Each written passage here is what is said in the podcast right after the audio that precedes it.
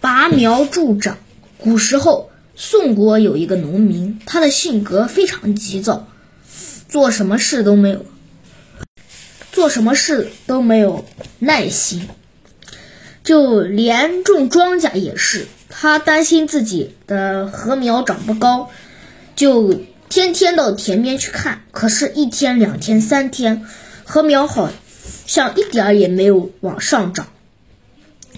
他在田边焦急地转来转去，自言自语地说：“我得想办法让它们变高。”一天，他终于想出了一个办法，急忙跑到田里，把禾苗一棵棵地拔高。他从早上一直忙到太阳落山，忙得精疲力尽。呃，晚上他还自鸣得意地把这件事分享给了儿子听。他觉得没有白费功夫，一天之内就帮助禾苗长高了一大截。然而第二天，他的儿子跑到田里一看，禾苗全枯死了。这个故事告诉我们，违反事物发展的客观规律，而主观会变得急躁冒进，就会把这件事情，呃，给弄糟。掩耳盗铃。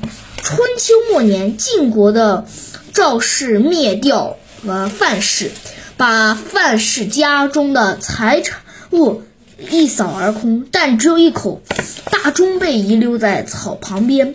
一天，有一个人在附近闲逛，偶然发现了这口钟，他不由得大喜，心想：这口钟可真大呀！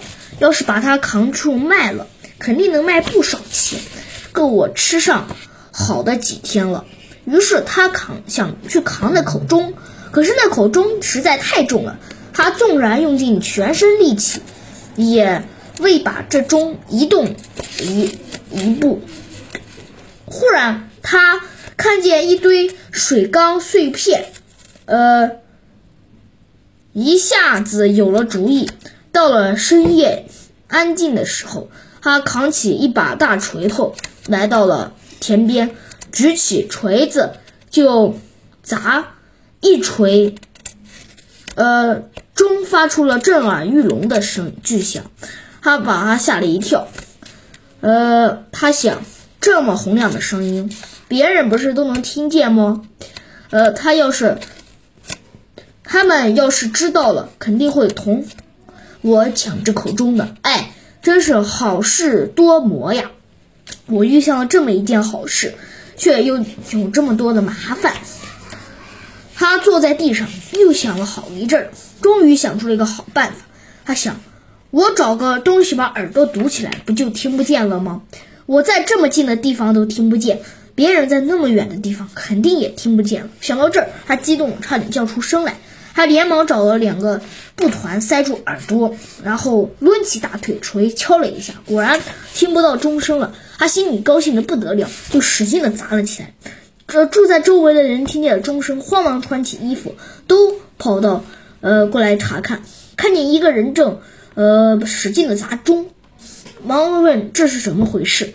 可是他毫无反应，直到人走到他们面前，他才发现有人来了。他奇怪的问：“我都听不见，你们怎么能听见呢？”他面前的人这时才看见他耳朵里塞的东西，明白了他的意思，忍。